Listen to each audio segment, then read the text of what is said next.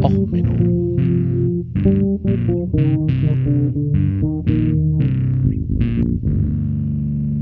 Der inkompetente Podcast über Dinge aus Militär, Technik und Computer, die so richtig Herzlich willkommen zu Och Menno, dem Podcast für alles, was in Militär und Technik und Computern so richtig in die Hose gegangen ist. Heute mit der Bonusfolge Born to be Wild, der Bob Sample Tank. Der schlimmste Fehlschlag, der je gebaut wurde.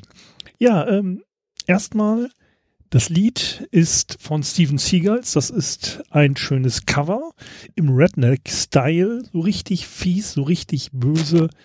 Ähm, ich finde es glorreich. Ähm, vor allen Dingen im Video die Stelle, wo sie denn mit einem Harvester den als Redneck-Schiffschaukel verwenden über einem See. Ich kann das Video nur empfehlen. Ich hau euch noch ein paar mehr von Steven Seagulls unten in die Show Notes. Wer sie nicht kennt, eine absolut geniale Band, die aus Finnland kommt und alles in einem amerikanischen Redneck-Style Rocksongs covert. Und ja, ich rede heute über den schlechtesten je gebauten Panzer, laut einigen Listen. Und er ist glorreich. Er ist so glorreich. Und man kann sagen, er hat seinen Zweck voll erfüllt. Also nicht erfüllt. Also an sich nicht, aber er ist so glorreich, dass er halt eine Ikone äh, geworden ist. Ja, heute reden wir über Neuseeland. Ähm, also Grüße geht raus an alle Neuseeland-Fans. Ich weiß ja, ich habe so einige unter meinen Hörerinnen. Ähm, erstmal müssen wir über Bob Sample reden, nachdem dieser Panzer benannt wurde. Das heißt ja der Bob Sample Tank. Bob Sample, Robert Bob Sample, ist 1873 geboren und 1955 gestorben. Geboren in New South Wales, gestorben in New Plymouth. Und ähm, wie gesagt, australische Abstammung und wurde ähm, dadurch bekannt, dass er eigentlich erstmal in einem Goldbergwerk angefangen hat zu arbeiten. Und ist dann 1903 hat er sich an Generalstreiks in Australien beteiligt und wurde daraufhin auf eine schwarze Liste der Bergbaugesellschaften gesetzt und konnte halt nicht mehr im Bergbau arbeiten. Daraufhin ist er dann nach ähm, Neuseeland ausgewandert und ähm, wurde dort dann 1907 Vorsitzender der Bergarbeitergewerkschaft und wurde als sehr, naja, ruppig und kämpfender Bergarbeiter, Gewerkschaftsführer bekannt. Kriegte seinen Spitznamen weg, Fighting Bob Sample. 1913 landete er dann wegen eines Generalstreiks, den er wieder unterstützte. Und 1916, weil er da wieder einen äh, Streik gegen die Wehrpflicht, die ja damals wegen dem Ersten Weltkrieg eingeführt werden sollte, ähm, da kämpfte er gegen und landete damit erstmal im Gefängnis. Jetzt fragt ihr euch, Moment, er ist im Gefängnis, was soll das? Naja, 1918 gab es dann nochmal Nachwahlen. Und dort äh, gewann er dann in Wellington South einen Sitzplatz als Abgeordneter und landete im neuseeländischen Parlament. Und ähm, dort wurde er dann Minister für ähm, später. Also er ist dann halt, hat eine Karriere gemacht als Politiker und ähm, hat seine Gewerkschaftszeiten hinter sich gelassen, so kennt man ja von SPD-Politikern und ähnlichem. Und er wurde dann halt erstmal ähm, für Arbeit der Minister, dann wurde er von 1941 bis 1949 Eisenbahnminister. Und während der Geschichte, des, die jetzt spielt, im Zweiten Weltkrieg, war er auch für die Rüstungsindustrie zuständig. Und hier springt jetzt unsere Geschichte in, also springen wir in unsere Geschichte. Ach, Grammatik schwer. Ähm, nun, es war halt so, Neuseeland liegt halt relativ am Arsch der Welt. Also aus unserer Perspektive gesehen. Und aus der Perspektive Großbritanniens halt auch. Und ähm, es war halt aber relativ nah an Japan dran und halt an anderen Inselstaaten. Und im Zweiten Weltkrieg hatte man jetzt halt die Angst, dass es eine japanische Invasion Neuseelands gibt. Und Japan hatte halt auch relativ viele leichte Panzer, die man gut auf äh, Landungsboote verteilen konnte, weil na, Inselstaat und Krieg im Pazifik und so, der später folgen konnte. Darauf war Japan vorbereitet. Nur Neuseeland aber nicht. Neuseeland hatte im Endeffekt keinerlei Armee. Haben sie heute auch ähm, die heutige Armee hat übrigens schön, heißt, ähm, das Heer heißt die Söhne des Kriegsgottes. Und die neuseeländische Luftwaffe hat einen flugunfähigen Vogel, nämlich den Kiwi als ähm, Wappentier, wo denn einige Neuseeländer, die ich manchmal so trifft, immer gewitzelt haben, dass das auch ungefähr die Flugfähigkeit der Hubschrauber der Neuseeländer angeht. Aber es war halt so, dass halt, wie gesagt, Großbritannien sich nicht groß gekümmert hat um ihre Kolonie. Das hat natürlich der Kolonie nicht gut gefallen und man hatte halt, wie gesagt, man hatte so ein bisschen Armee, hatte man, mal ein paar Truppen, aber man hatte halt nichts, womit man irgendwie einen Panzer hätte bekämpfen können oder eine Landung an den Küsten. Ähm, und da hatte man sich überlegt, okay, komm, was machen wir? Wir brauchen halt irgendwas, was man schnell produzieren kann und was halt irgendwie im Zweifelsfall mit einem Panzer mithalten kann, sowas Panzerähnliches, also so Grundprinzip.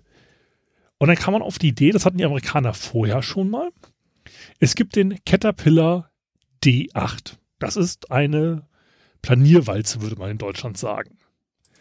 Ähm, und dieser Bulldozer ist bis heute in Produktion. Ihr kennt den alle, also ich habe äh, verlinke ihn auch in den Shownotes. Das ist halt dieses klassisch gelbe Ding von Caterpillar. So, wenn du einen Bulldozer dir vorstellst, das ist der Bulldozer. Und davon gab es halt das erste Modell. Und das war in Neuseeland relativ verfügbar, weil ne, Farm, Bulldozer, Traktoren und ähnliches ähm, sind halt ja naheliegend.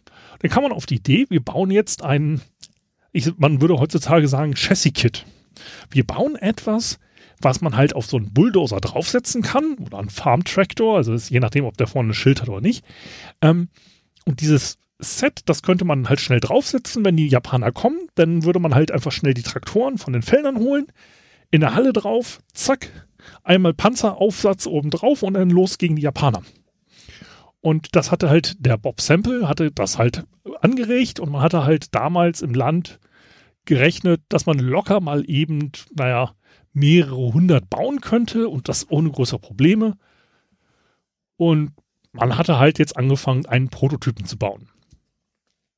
Ähm, man hatte halt vorher schon Erfahrungen gemacht. Die Amerikaner hatten halt den sogenannten 6-Ton Tractor Tank gebaut.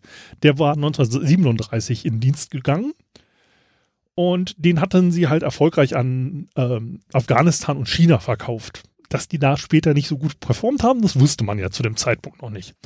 Also hatte man sich gesagt, okay, komm, 1940 war das jetzt, ähm, Frankreich war gerade gefallen und war, es rückte halt immer näher, dass die Japaner vielleicht Neuseeland äh, quasi besetzen würden.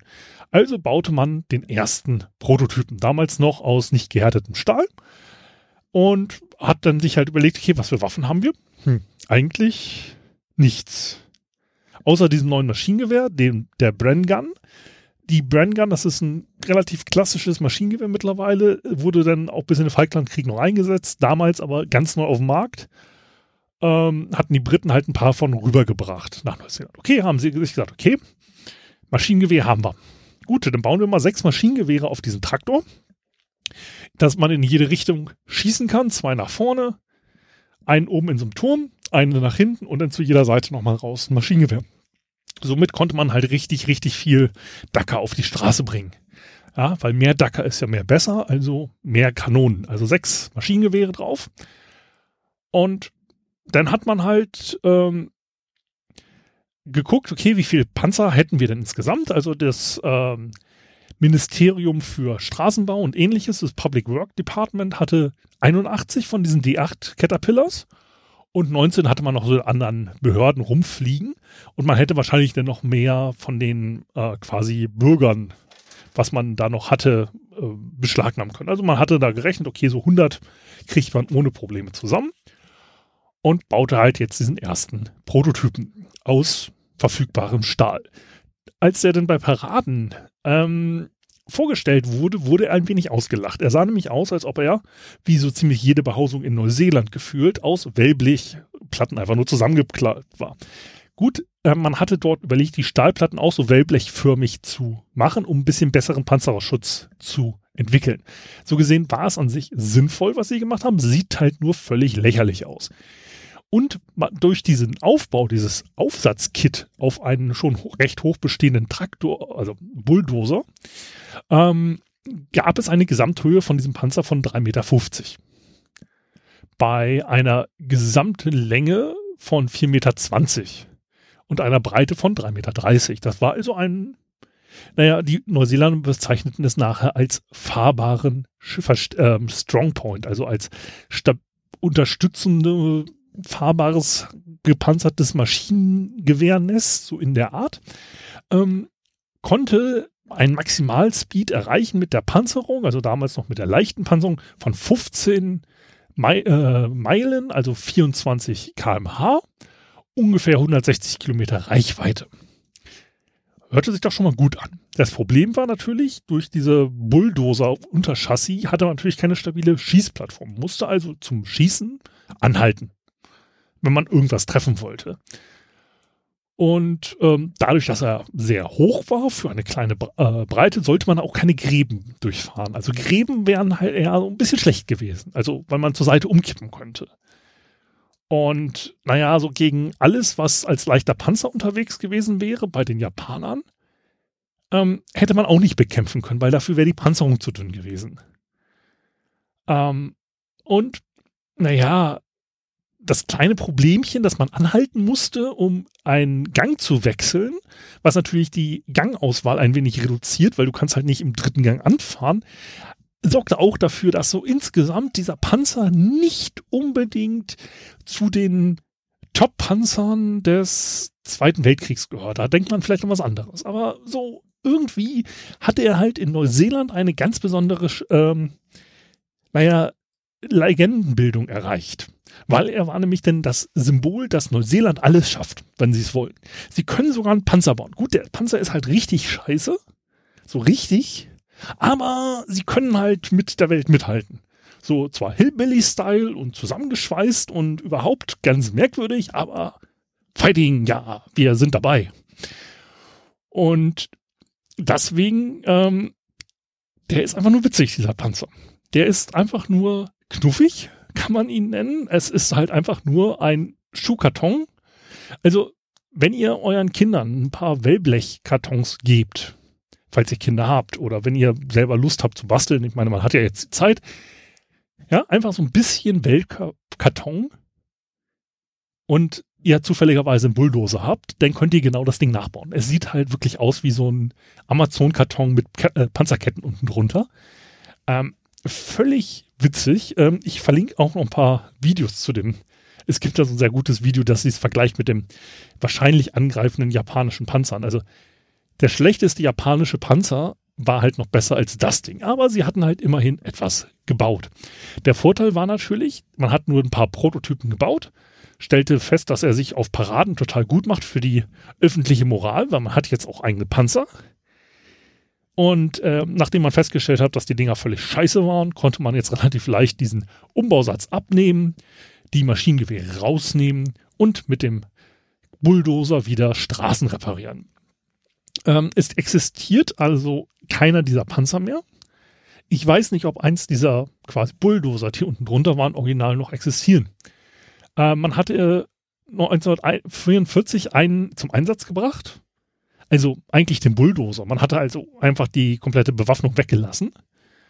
Ähm, aber naja, somit hat er eigentlich theoretischen Kampfansatz gesehen, also als Bulldozer. Und ja, an sich war es halt, wie gesagt, der schlechteste Tank aller Zeiten, also der schlechteste Panzer aller Zeiten. Wobei ich als Deutscher da noch ein bisschen Nationalstolz habe. Also wir Deutschen haben es auch schon geschafft, wunderbar schlechte Panzer hinzukriegen. Aber man sieht wieder so ein bisschen den Nationalstolz und den National Spirit raus. Wenn die Neuseeländer was zusammenbauen, dann ist es meistens aus Wellblech. Wenn wir Deutschen irgendwie einen Schwachsinn uns ausdenken, das ist immer zu groß, zu schwer und zu doll gepanzert. Aber naja, sehen wir mal so, es gibt halt von jeder Nation die Möglichkeit, auf irgendwas der Schlechteste zu sein. Da sind wir ja völlig international hier bei diesem Podcast. Also, das war jetzt erstmal der kleine Bonus zum schlechtesten Panzer von Down Under. Und ähm, ja, wir hören uns dann wieder bei der nächsten regulären Folge. Ansonsten, ja, viel Spaß, träumt von Neuseeland und äh, ja, schönes Wochenende. Genießt die schöne Zeit in der Wohnung. Ja, bis dann, bis zum nächsten Mal. Alles Gute. Ciao, euer Sven.